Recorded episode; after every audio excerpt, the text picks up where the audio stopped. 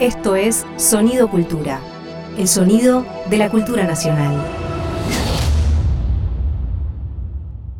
Previamente, en la inquietud,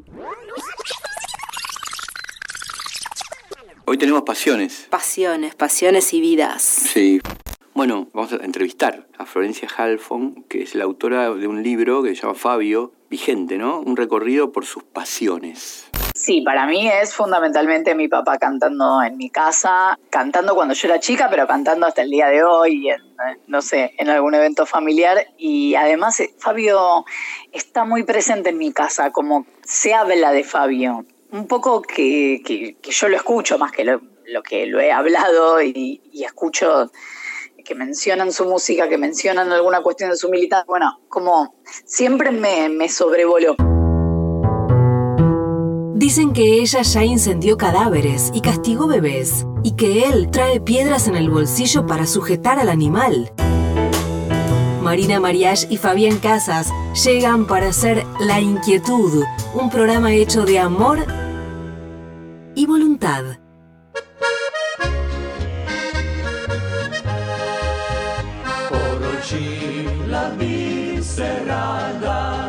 Brka mlada deklica, pa ne ve, kako dobila bi poštenega moža. Na sredo jezera, na otok, kjer pozvanja zvon želja. Lepem mladem sončnem jutru, jo je zlomil glas srca.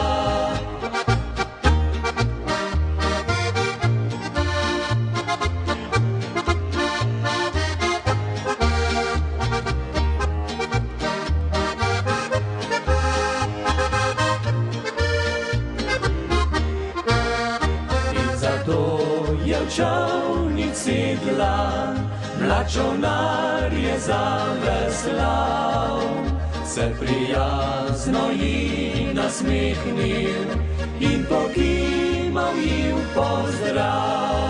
Hola Fabi. ¿Qué haces Marina? ¿Cómo andás? Muy bien, ¿y vos? Programa 15, tercera temporada. La línea bonita. Sí, de la inquietud.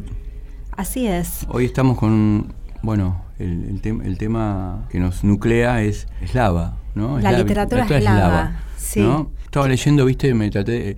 Porque uno, viste que tiene hay palabras que vos utilizás o decís muchísimas veces, ¿no? Y, por ejemplo, bueno, los eslavos, y suponés cosas de, ¿no? Que como que las que estás enunciando y que el referente es el que vos crees que es pero es mucho más complejo. Por ejemplo, yo pensaba que, en un momento pensé que los lituanos eran eslavos, y, y en realidad no los polacos son eslavos, o sea, empecé a leer un poco cómo, cómo se fue armando, ¿no? Dónde vivían esos pueblos, ¿no? Y cómo después se fueron diseminando por toda Europa y que de alguna manera los eslavos del norte, del sur, del centro, son como los la, la, la mayoría de los de los que hablan, de, los eslavos son como una de las, de las lenguas más potentes que hay en Europa, ¿no? No sabía todo eso, por ejemplo. Claro, sí, eso es algo que tuvimos que estudiar un poco para hoy, porque es eso, como las, las letras eslavas, cuáles son, qué países abarcan. Bueno, está el país, Eslovenia. Eslovenia, claro. Que, es un desprendimiento de, de, Yugoslavia. Claro. Como, perdón, por ahí lo estoy expresando mal. No, importa, igual la gente va y busca, que la gente también busque, si nos equivocamos, van y buscan y aprendés. Pero pensé eso, que a veces vos tenés un referente o decís tal cosa y en realidad es, es una palabra que la usás, decís, bueno, los pueblos eslavos y yo te estoy hablando en una comida con vos en un bar y decimos los pueblos eslavos y todos dan por sentado que sé lo que es. Pero después vas y por ahí no es lo que vos, el referente que vos te imaginás no era, ¿viste? Dice, no, esto no es eslavo. Por ejemplo, los rusos son eslavos. Los rusos sí, claro. Claro, los, rusos son eslavos, pero nunca hubiese asociado, ¿entendés? Aunque vagamente lo podías saber, nunca hubiese asociado a Rusia. El ruso me, me parece como un pueblo que no viene de ningún lado, que está ahí en Rusia, en las novelas de Tolstoy, viste que parte de ahí, ¿no? Y que de ahí se dice. Claro, y aparte la literatura rusa es tan importante en sí que uno piensa, bueno, si hay una cátedra en la facultad, tendría que ser literatura rusa. Claro, eso te, eso te quiero decir, ¿viste? O el grupo Wagner, estos de mercenarios, son eslavos, que eso no se sabe, ¿no? que, están en, que están en África también. Y la, cátedra, la, la, carrera de letras se llama Literaturas Eslavas. Así, directa, o sea, y no está Rusia, no, pero aparece, Rusia, incluida, claro, vos te haces una, una, imagen de Pero cuando vos pensás en las letras eslavas o las lenguas eslavas, es, como decías vos recién, no pensás por ahí en Rusia como algo aparte. Sí, sí. Eh, bueno, no sé si le pasará a todo el mundo o, soy yo que soy medio ignorante, pero tal cual, es como una parte del mundo. Yo recién contaba que estuve hablando con gente de otro país, de Europa, y que no sabían eh, no conocían la dictadura, no sabían que había 30.000 desaparecidos, había habido en la Argentina, que estábamos buscando a nietos expropiados y que me había resultado como casi indignante, pero bueno, a nosotros también nos pasa eso, ¿no? Como que hay realidades que no son completamente ajenas. Y yo, el recuerdo que tengo de, Eslovenia, por ejemplo, es cuando tenía 20 años, unos amigos míos se fueron a recorrer Europa de mochileros y me contaron que habían estado en una ciudad que para mí tenía un nombre hermoso, como de libélula, que es Qué lindo nombre. Nunca más que se, será así, ¿no? Se llamaba Ljubljana y me dijeron que era una ciudad tremendamente potente porque había gente protestando en la calle, que era algo que en el resto de Europa no se veía. las marchas en Europa son muy protocolizadas, viste que tenés que pedir permiso. El otro día alguien comentaba que en la marcha del orgullo tenías que estar anotado para poder participar. es espectacular, es espectacular. O que para hacer una marcha tenés que hacer antes un pedido como en la, en, la municipalidad. O sea, como que no, Son costumbres. Claro. Y es como en Estados Unidos, por ejemplo, si tenés una novia y la vas a visitar, no le puedes caer de golpe. Yo tuve una novia en Estados Unidos tenés que llamarla por teléfono, mandar, es un desastre. bueno, está mal visto. Parece que en Ljubljana no era así, había como muchas marchas, era, más tercermundista, entonces había carteles, pibas con carteles y, y mis amigos flasharon con eso y, me lo contaron y bueno, a mí me quedó sellado para siempre, ese recuerdo. Sí, porque hay cosas que no te imaginas o que te imaginas de una manera, ¿no? Como hay mundos increíbles, ¿viste? Eh, dentro de otros mundos, ¿no? De, inclusive hasta a veces pienso con disciplinas o cosas que vos decís, esto no puede ser que exista y existe, no porque sea malo, sino porque, sea, porque es muy singular. Yo, por ejemplo, todavía me enteré que hay un Messi del cricket acá y que hay gente que va, te digo para decirte un ejemplo, viste, no voy a hablar en abstracto, que hay mucha gente que va a jugar al cricket, viste, bueno, sí, no puede ser que jueguen al cricket. Está en la etapa de vendiendo Inglaterra por una libra, pero pensaba en eso nada más. Me, confundo mucho el cricket, cricket o al croquet, No, sé, no sé si es cricket o croquet, bueno, no importa. Hoy estamos en un día en que pueden decir lo que... No, porque viste que Alicia en el País de las Maravillas juegan al croquet, ¿no? Y puede ser croquet, entonces. Con la reina de corazones. Sí, no me acuerdo. Es como un palo. Es el palo y que le pegan. Sí, y después el cricket creo que es como una O sea que existe el cricket, tienen como una... existe, son dos, dos deportes muy diferentes, pero yo me los confundo y aparte croquet obviamente me lleva directo, no sé a vos, a las croquetas de arroz. Sí, espectacular. Que es una, si arroz, de papa, es una metonimia con la croqueta de arroz, que es una comida, que es una comida riquísima. Sí, Vamos a tener como invitada, está bueno, pues es aurático el programa de hoy, viene al piso. Al piso a Julia Sarachu, que es doctora en letras, e es, es escritora, poeta, y doctora en letras, investigadora de literaturas eslavas. Doctora sos cuando das una tesis, ¿no? Rendís una tesis y te doctorás. Supongo que es eso. Sí, es un, claro, es un posgrado. Un posgrado. Ella, se recibió de letras y después, bueno, no sé qué otros estudios habrá hecho, pero el posgrado, el, el doctorado sí es todo como una serie de seminarios que culminan con una tesis que es una investigación personal sobre algún tema. Ella seguramente lo hizo sobre literaturas eslavas y ahora pertenece a la cátedra de, literatura, de letras de literaturas eslavas. Y el doctorado lo tenés que es una tesis que defendés, supongo. La tenés que defender como si te atacaran si te atacaran. Mira, cuando empezamos el programa, Marina, estábamos escuchando una polca eslovena, me encantó. Es una, canción tradicional de la zona alpina. ¿Viste? Y ahora vamos a escuchar, antes de, del reportaje a Julia, ¿no? Una, hay que ver que también, le voy a preguntar también cómo se pronuncian. Por ejemplo, yo tengo un escritor que voy a leer unos poemas, quiero saber cómo se pronuncian. Por ella sabe cómo se pronuncian, ¿viste? Eh, en, en, esloveno. El tema es Sreska Ponlad. Y el tema, Sesca Ponland creo que es el grupo, o la cantante o el cantante o el, colectivo. Claro, el cantautor. el cantautor. El tema Sigolo. Sigolo o Gigolo. O Gigolo, no, sabemos, no sabemos. Vamos a preguntar después a Julia. Vamos, con, vamos a escucharlo y después volvemos con la entrevista. Dale.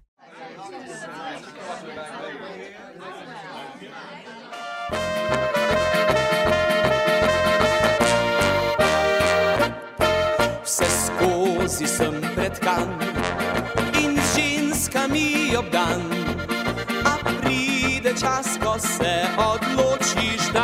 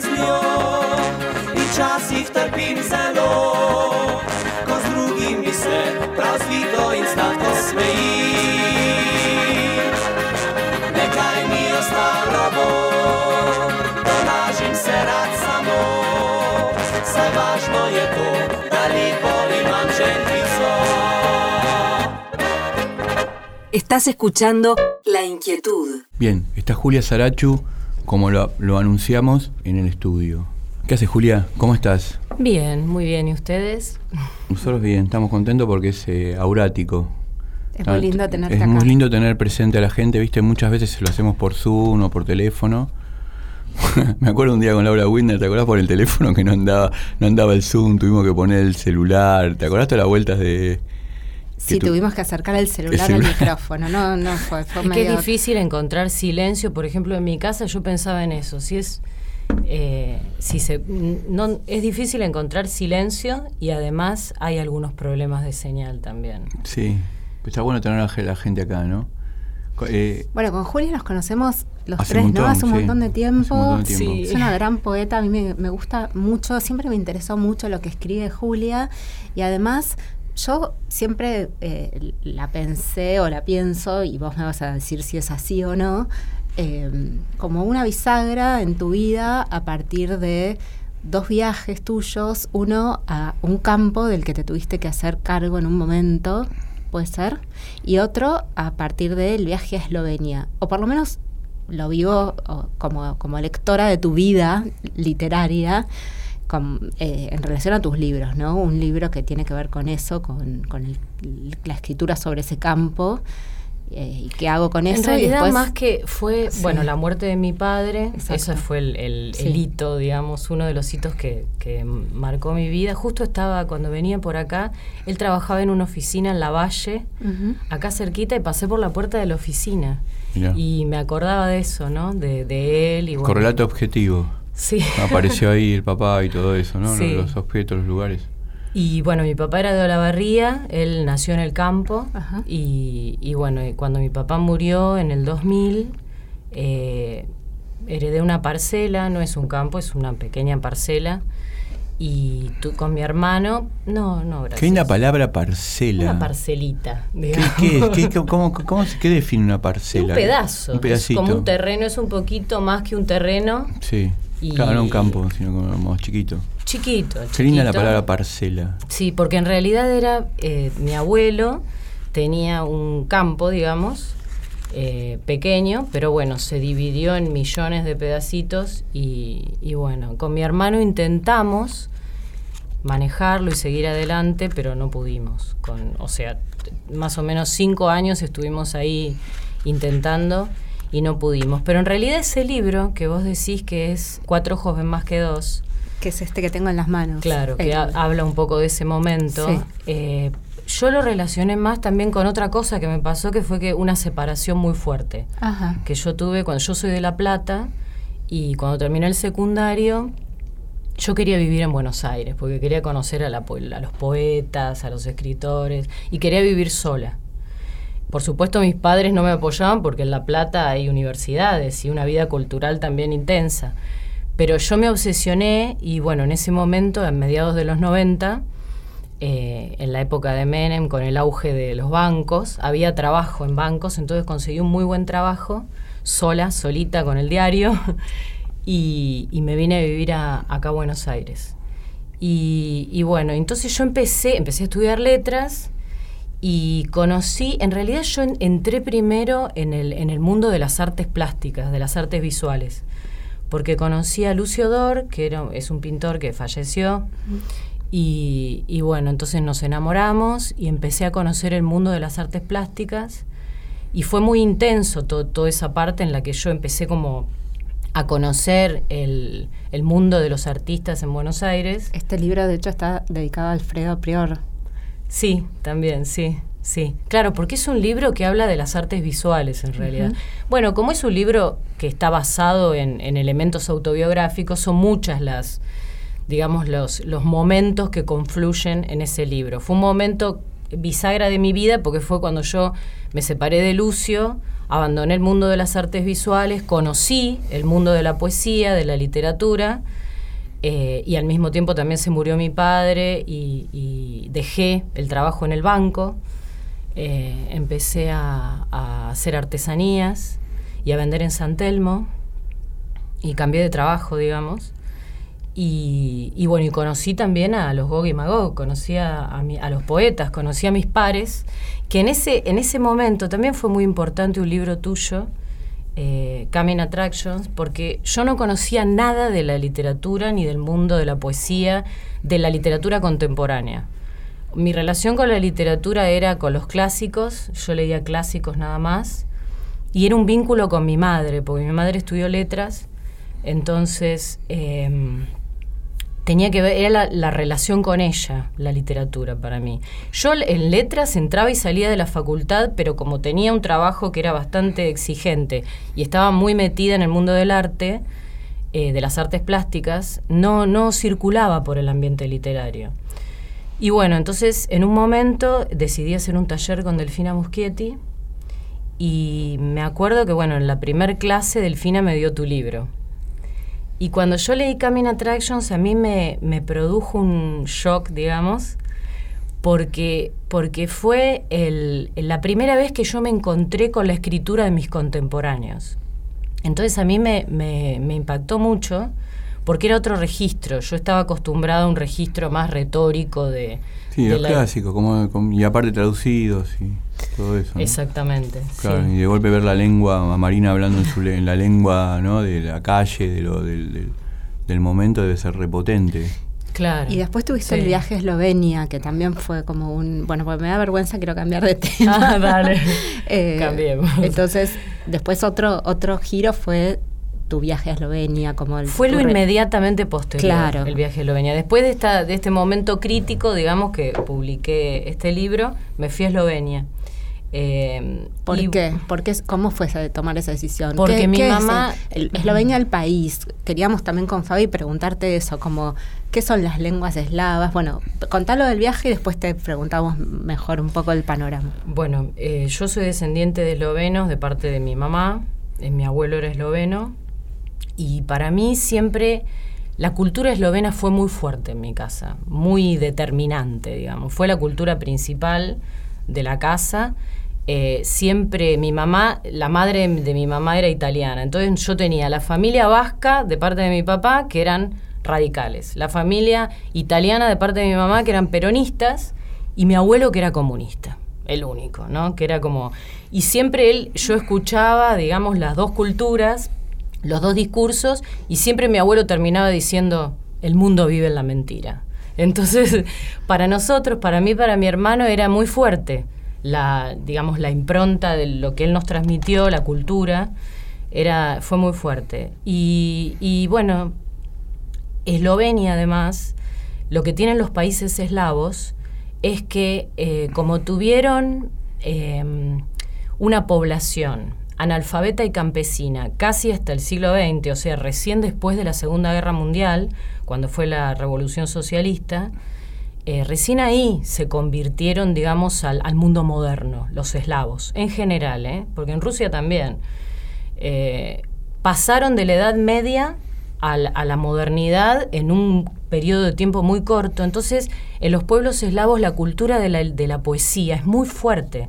Es el, de los géneros literarios es el más desarrollado y en, en las en los pueblos eslavos la tradición oral llega casi hasta el siglo XX. Entonces lo que nosotros, en la, en, por ejemplo, la lengua española, lo tenemos en la Edad Media, en el, qué sé yo, está mucho más cerca y más presente en las, en las lenguas eslavas.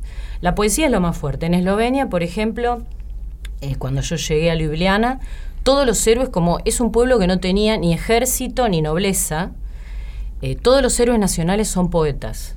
Ellos estaban bajo el imperio austrohúngaro, bajo el imperio austríaco, estuvieron mil años sometidos al imperio austríaco. Entonces, eh, la lucha de ellos fue una lucha cultural. Los poetas en el siglo XIX, porque no se escribía en lengua eslovena, no se escribió literatura secular hasta comienzos del siglo XIX.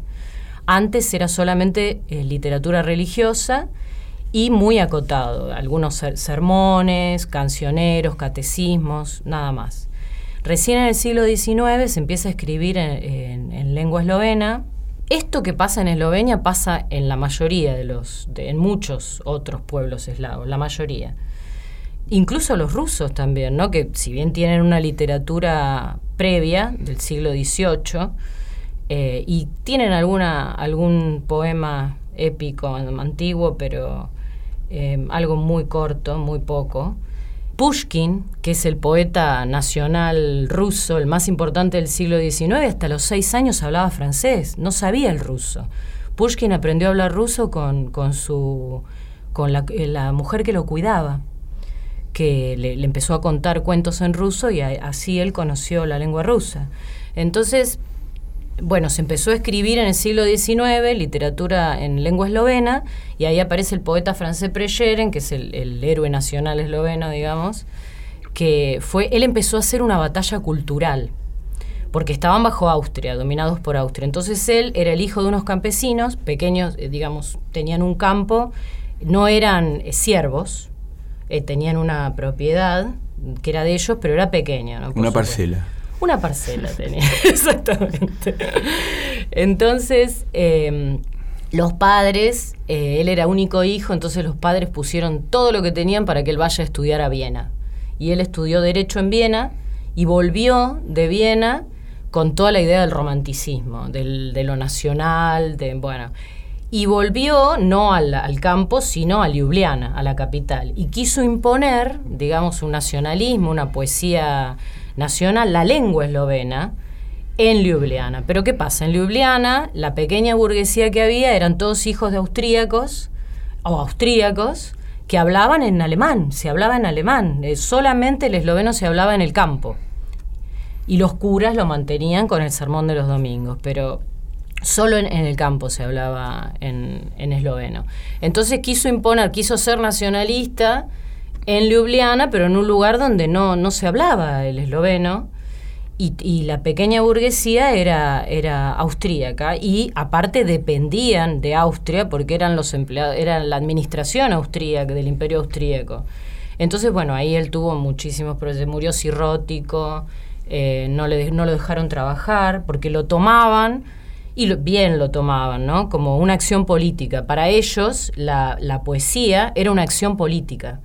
La lucha fue, la lucha política fue literaria y la literatura fue lucha política. Eso para los eslovenos es un problema que ellos llaman, el síndrome cultural esloveno lo llaman, que también en Rusia existe un concepto, en realidad ellos lo toman, este concepto del síndrome cultural lo toman de, de la literatura rusa, de Dostoyevsky, el concepto de skitalets, que quiere decir, el skitalets es el que ha sido educado en una cultura extranjera, entonces, a ver si les suena esto. ha sido educado en una cultura extranjera, entonces viene con esas ideas del nacionalismo, con las ideas de la liberación, pero que son ideas importadas de Alemania, digamos, ¿no? Entonces, eh, ha sido educado en una cultura extranjera y quiere imponer esa cultura en un contexto que es diferente y donde esas ideas no encajan, digamos. Entonces eso produce, bueno, produjo mm, algunos frutos culturales importantes. A la larga termina produciendo la revolución, porque ese es el germen, ahí empieza el germen revolucionario, pero en el momento, lo único que le trae a Preyeren es un enfrentamiento con el contexto y, eh, bueno, la pobreza y la, cirrosis y finalmente su muerte. Cuando le dan, finalmente le dan la habilitación para ejercer como abogado eh, y al año se muere cirrótico. Entonces vos llegas a Eslovenia, eh, supongo que estás en Ljubljana y te enganchás con estas historias, con Preyeren, que me lo estoy acordando porque no lo conocía realmente. Vos lo decís como un tipo re famoso. y yo la verdad que no, no sé, Fabi, ¿vos lo conocías? Ni idea. No, ni idea. Ni idea. Eh, y tantas cosas que no conoces en el mundo. O estoy tipo tratando de, retener toda la información que acabas de dar que no tenía ni idea. lo que pasa es que ese es el problema de, la, de las literaturas eslavas que como no han sido traducidas, no se conocen eh, no son conocidas en Occidente, eh, menos en Latinoamérica, no son muy conocidas. Eh, y aparte, pero es, paradójico, porque por ejemplo este concepto del skitalets, descubrí recientemente que, que fue, digamos, acuñado por Dostoyevsky, yo cuando lo leí dije, esto yo lo conozco pero no lo leí en, algo de la literatura eslovena, ni de la literatura rusa, ni de las literaturas eslavas. Esto yo lo leí en la literatura latinoamericana. Entonces, eh, yo cursé pensamiento argentino y latinoamericano cuando estudié en letras. Y bueno, leí, digamos, los principales autores de la teoría política argentina. Entonces, yo primero sentí que era el concepto de viñas de la mirada estrábica. ¿No? Esa idea de que con un ojo miran a Europa, y, con el otro. Argentina. Primero, entonces busqué en toda la, le conté a um, Eugenio López Arriazu, que es el director de la Cátedra de Literaturas Eslavas, donde trabajo, y él me dijo, está bien tu, tu intuición, pero si no encontrás una cita que pruebe la conexión, no, no, no, digamos, no tenés nada. Entonces me leí todo Viñas, no encontré nada y dije, pero esto Viñas lo sacó de Jaureche. Entonces me leí la obra de Jaureche y de pronto, tac, tac, tac, en, em, eh, la, en, no, en la colonización pedagógica, encuentro, porque como dice Dostoyevsky, dos puntos. Mira. Y ahí estaba la cita textual de Dostoyevsky y eh, ahí eh, Jaureche dice que él lo sacó de un libro de Hernández Arregui que se llama Imperialismo y Cultura. Fui inmediatamente Imperialismo y Cultura y cuando lo busco resulta que había 17 citas de Dostoyevsky en todo el libro, en, en, Imperialismo y Cultura, fundamentando su posición acerca del imperialismo cultural y la colonización pedagógica, está tomado de la teoría de Dostoyevsky. Entonces, el problema es que como no, es, no ha sido traducida la literatura eslava y no se conoce, recién la cátedra de literaturas eslavas empezó en el 2003 en letras. Claro. Y bueno, somos un grupo que intensamente eh, trabajamos para, traducir y desarrollar el estudio de, de, las literaturas eslavas en Buenos Aires, en la universidad, pero todavía es reciente. Entonces no se conoce tanto, pero hay más vínculos de los que... Porque, ¿qué pasa? Eh, los intelectuales latinoamericanos llegaron a las literaturas eslavas, llegaron a Dostoyevsky a través de, la literatura y la teoría francesa. Porque París fue como una especie de fue un centro cultural donde, digamos, donde, a donde fueron los, tanto los eslavos como los latinoamericanos. Se, se han encontrado, digamos, en ese centro cultural y ahí se produjo un intercambio a través de eh, la literatura y la filosofía francesa y muchos conceptos que nosotros creemos que provienen de la literatura francesa y de la teoría francesa, en realidad están tomados de, la, de las literaturas eslavas y no lo sabemos. Claro, y ¿sabes qué, Julia? Con, con Fabio estábamos hablando antes, como las literaturas eslavas comprenden a la literatura rusa y Sí. pensábamos en, ese- en ese sentido, ¿cómo haces para que la literatura rusa no tome toda la cátedra de, de, de literaturas eslavas? Porque hay que Bueno, hacerse ahí un lugarcito, ¿no? O los Con- polacos, con- ¿no? O los polacos, la ¿no? literatura También polaca que también es repotente. hay un, Eh, bueno, al principio, en realidad la... Perdón, ¿y qué, y qué es la, la- qué sería para vos lo particular de la literatura o de la poesía eslovena? Además de toda esta cuestión colonialista que, le viste, ¿no? Como esta pata así de, de traer una cultura que se les impuso de lo, del imperio austríaco. Es que eso tiene que ver con la esencia de ellos. Lo que ellos plantean es, nosotros eh, fuimos cultivados en, en- en- en otra cultura, en una cultura extranjera. Y eh, bueno, después quisimos como aplicarlo para, por, por la- en la evolución de la modernidad, digamos, en el proceso de la modernidad, quisimos aplicar esas ideas extranjeras a nuestro territorio y no fue mal, dicen ellos. Porque, o sea, ellos no reniegan de su pasado, para nada, lo incorporan, pero creen que esa no es su esencia. Pero bueno, ¿cuál es su esencia entonces? ¿no? Que esa sería tu pregunta. Y bueno, lo que ellos dicen es que ellos tienen la capacidad, eso les ha dado la capacidad de abarcar en sí mismos al, al otro, digamos, ¿no? La capacidad de, de incluir al otro, de entenderlo y de incluirlo. Eso es lo que, la esencia, digamos, de, de, de- los eslavos. Eso es lo que ellos plantean. Que viste que los eslavos tienen, son políglotas, por ejemplo. Y por eso hay muchos lingüistas y la teoría lingüística, en realidad, proviene de estudios que han hecho los rusos, en gran medida. ¿Cuáles son los países eslavos? Perdón por la pregunta tan básica, pero va- empecemos de cero. Bueno, Rusia, Rusia, eh, después eh, Ucrania, Bulgaria, Serbia, Croacia, Eslovenia, Bosnia. Eso es todo ex Yugoslavia, sería Serbia, Bosnia, Croacia, Eslovenia. Después están bueno, los búlgaros, que también son balcánicos, pero no formaron parte de Yugoslavia. Después está eh, República Checa, los eslovacos, polacos. eh, no sé si me estoy olvidando de alguno. parece un montón y es muy, muy... Toda Europa del Este, Toda Europa del Este. Yugoslavia y Rusia.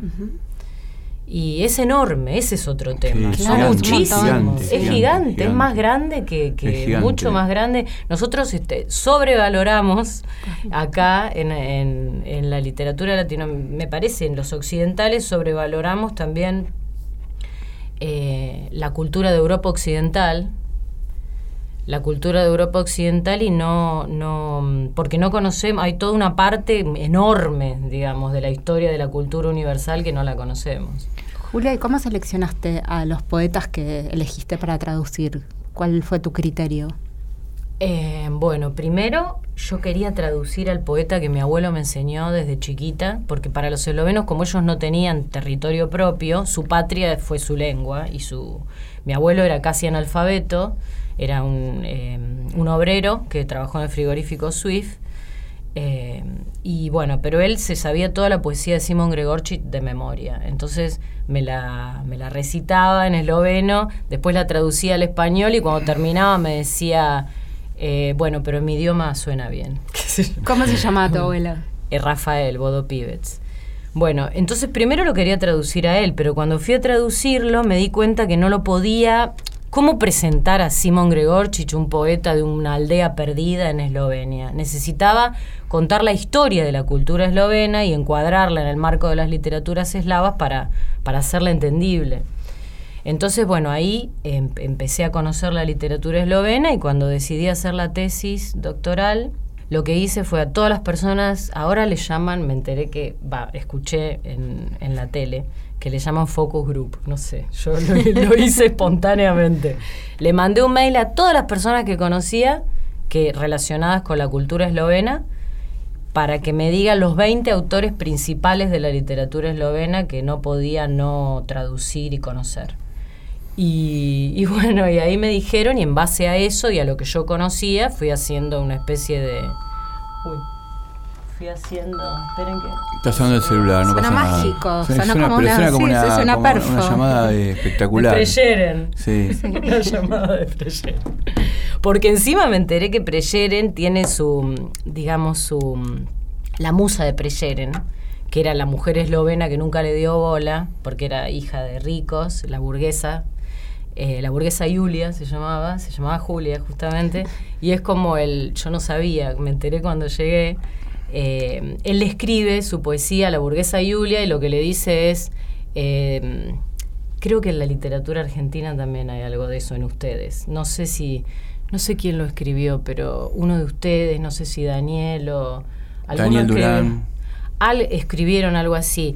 Es, dice, eh, él le dice, digamos, ¿no? A las chicas eslovenas que, que acepten al, al, al poeta, eh, no, que acepten ser cortejadas en su idioma, una cosa Mirá. así. Y bueno, y eso fue lo que le hicieron la cruz a partir de ese poema. lo, porque lo tomaron como una acción política, como que le estaba faltando el respeto a, a una chica de, de la sociedad eslovena. Y, y bueno, y él le dedica su obra, lo que dice, bueno, ella no me dio bola, pero esta obra que produje por, por el amor hacia ella es para los eslovenos. Muy O sea, lindo. Yo digo, no, desgraciadamente me, encan- me encanta la, la entrevista, me quedaría escuchándolo un montón.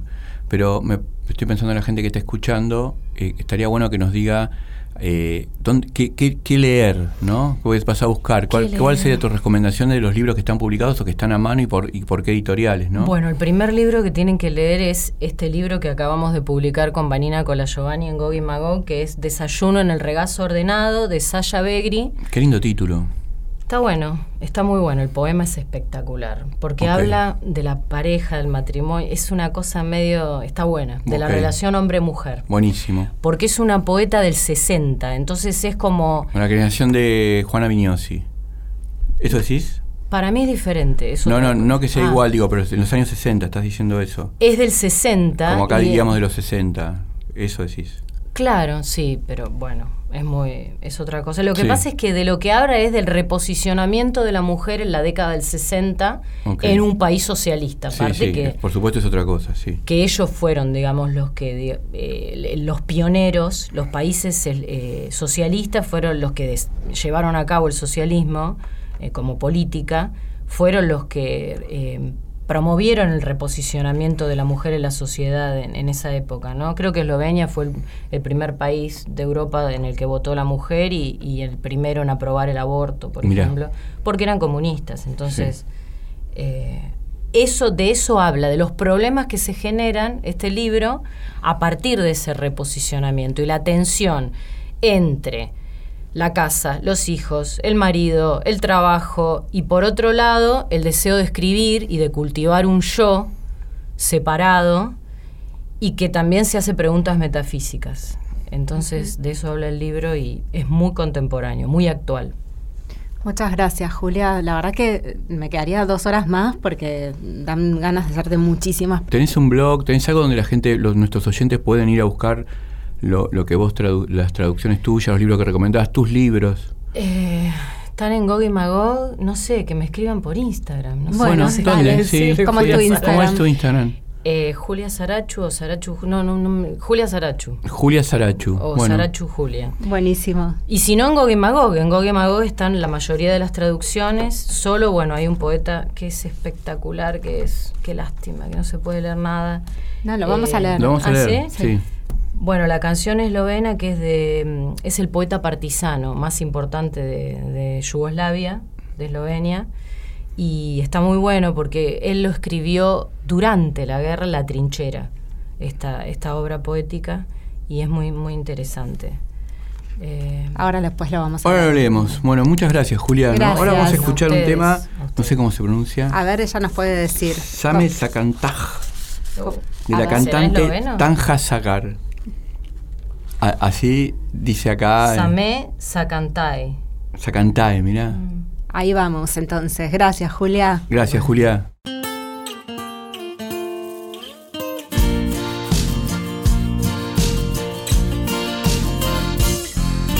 Bil Riesco un cendan, schlazzamo piran, dritto na obalo. Carna in crapa, senza gledala, niega je na barki stal, nežno zakantal, pesem le zame, z njo srce začaral, lep je istrijan. Z njo srce začaral, lep je istrijan.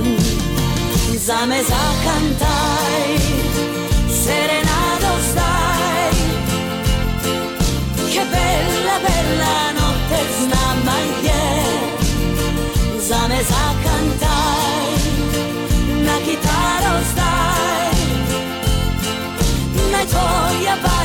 Ziba, ziba se.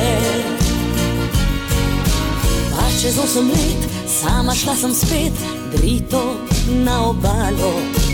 Kar naenkrat pa sem zaslišala tisto kitaro.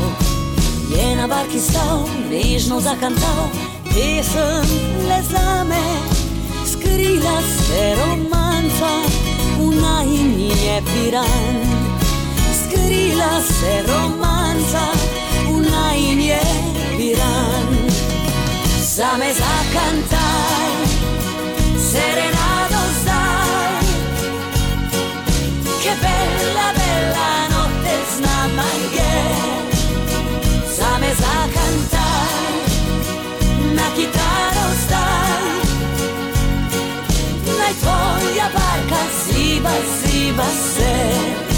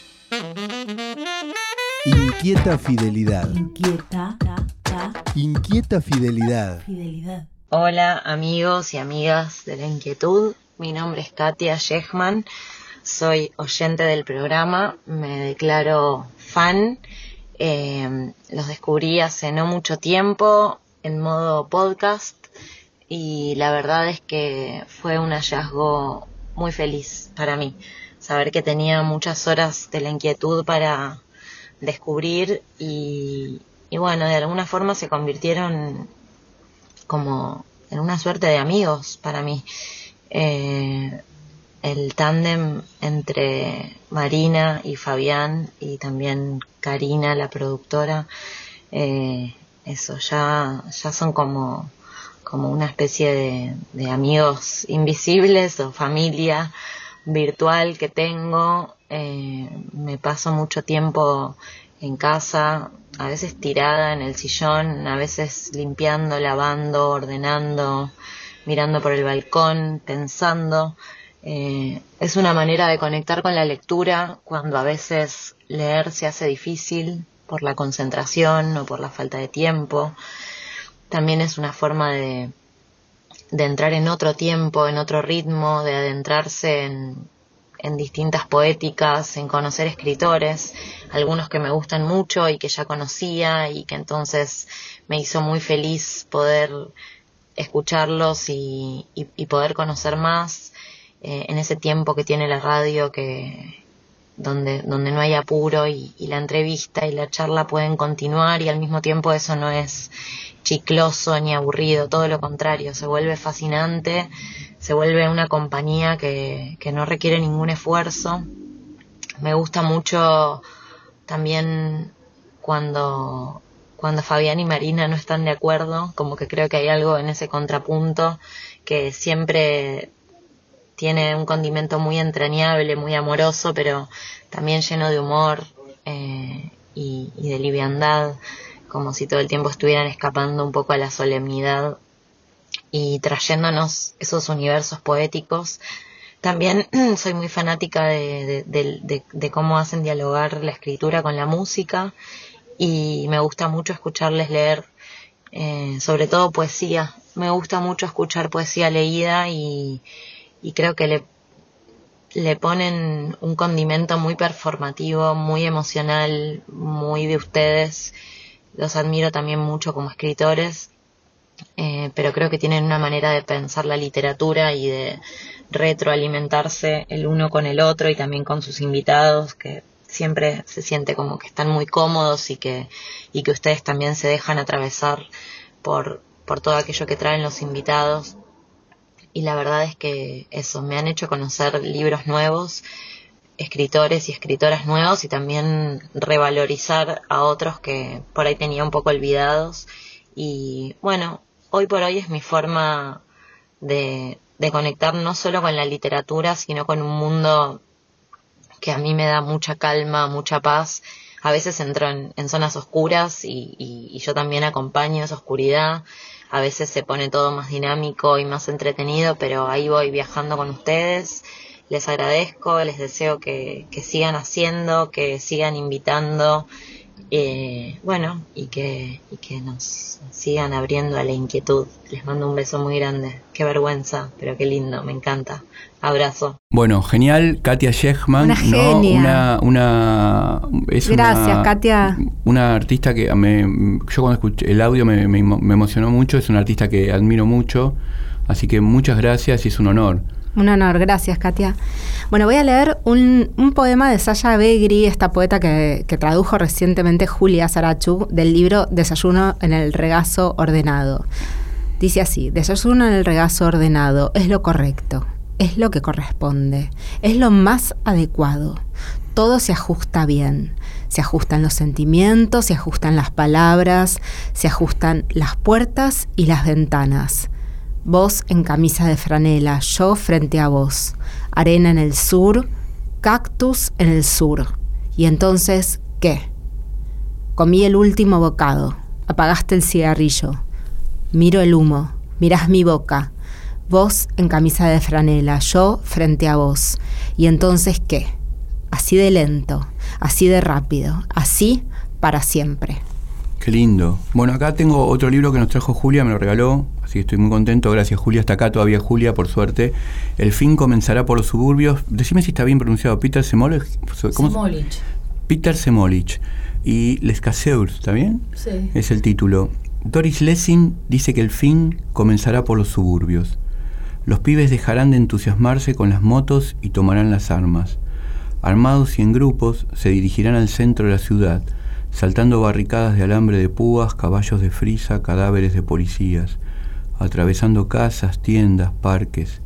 Vendrán armados hasta los dientes, con miradas ebrias y salvajes, con Walkman que acallarán los gritos de las víctimas.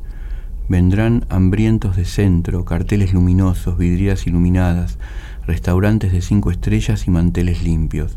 Vendrán desocupados y desplazados a los chalés húmedos que se desmoronan en los suburbios, a los paneles de hormigón de los rascacielos. Vendrán para tomar lo que les pertenece, para destruir lo que se les ha negado. Muy bueno. Muy hermoso. Es muy actual además, ¿no? es lo que está pasando ahora en Francia. Sí, Sí, sí, sí. Bueno, y para terminar, yo quería compartir un poema de la propia Julia, de su libro Prometeo encadenado, Mirá, que bueno, hay que repetir que todos sus poemas y sus traducciones están, bueno, no sé si todos, pero casi todos están pu- publicados por la editorial Gog y Magog, a quien mandamos un beso enorme, una queridísima editorial gran, amiga. gran editorial. Este poema de Julia se llama Autoconsistencia. Soy cauta.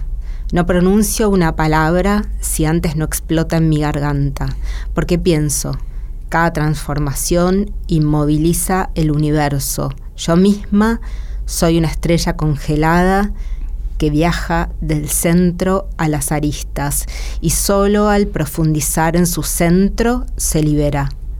No quiero servidumbres encubiertas, ni palabras que debilitan, ni poderes que se deshacen como bosta seca, porque cuando Prometeo le dio el rayo a los hombres, la víbora perdió su veneno y aquellos su pan. Voy a ver que se mueve bajo el agua del río y la tintura del álamo que sangra. Buenísimo. Hermoso. Gracias, Julia. Gracias, Gracias, por el poema, ustedes. gracias por tu poesía. Me encanta Julia y lo que Hermoso. hace, sí. Nos vamos escuchando Carpe Diem de Joker Out Banda de Eslovenia, que fue finalista de Eurovisión. Eurovisión, Qué grande espectacular. Eurovisión. Qué grande Cari, ¿no?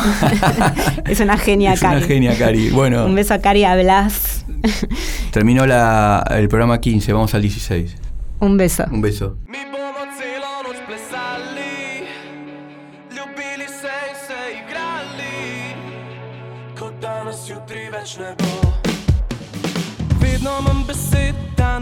Na klet pod nogami ške, mi pa bežimo s prepiha. 810 tisoč let moraš delati le, da duša malo zadiha. Delovišče preživiš, ti ničesar ne dobiš, si tega res želiš. Igra sovraštva je za vas, hvala lepa, ne računajte na nas. Na nas, mi bomo celo noč plesali. Ljubili se in se igrali,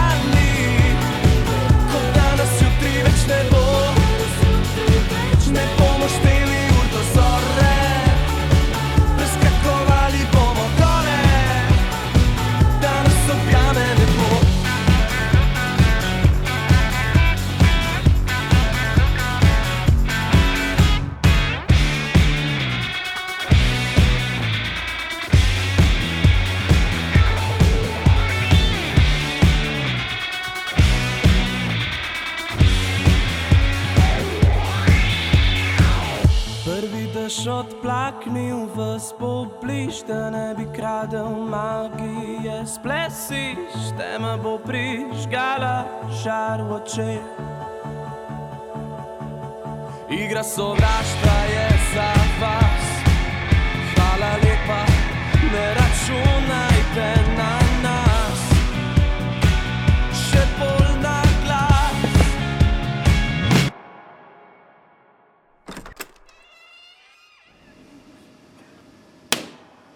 bomo celo noč plesali, ljubili se in se igrali, kot danes jutri več ne bo. Ne bomo šteli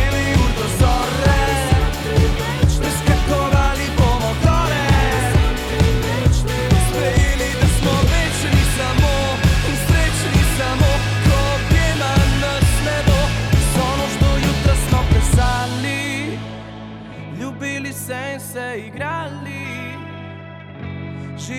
kot da jutri nas mogoče več ne bo.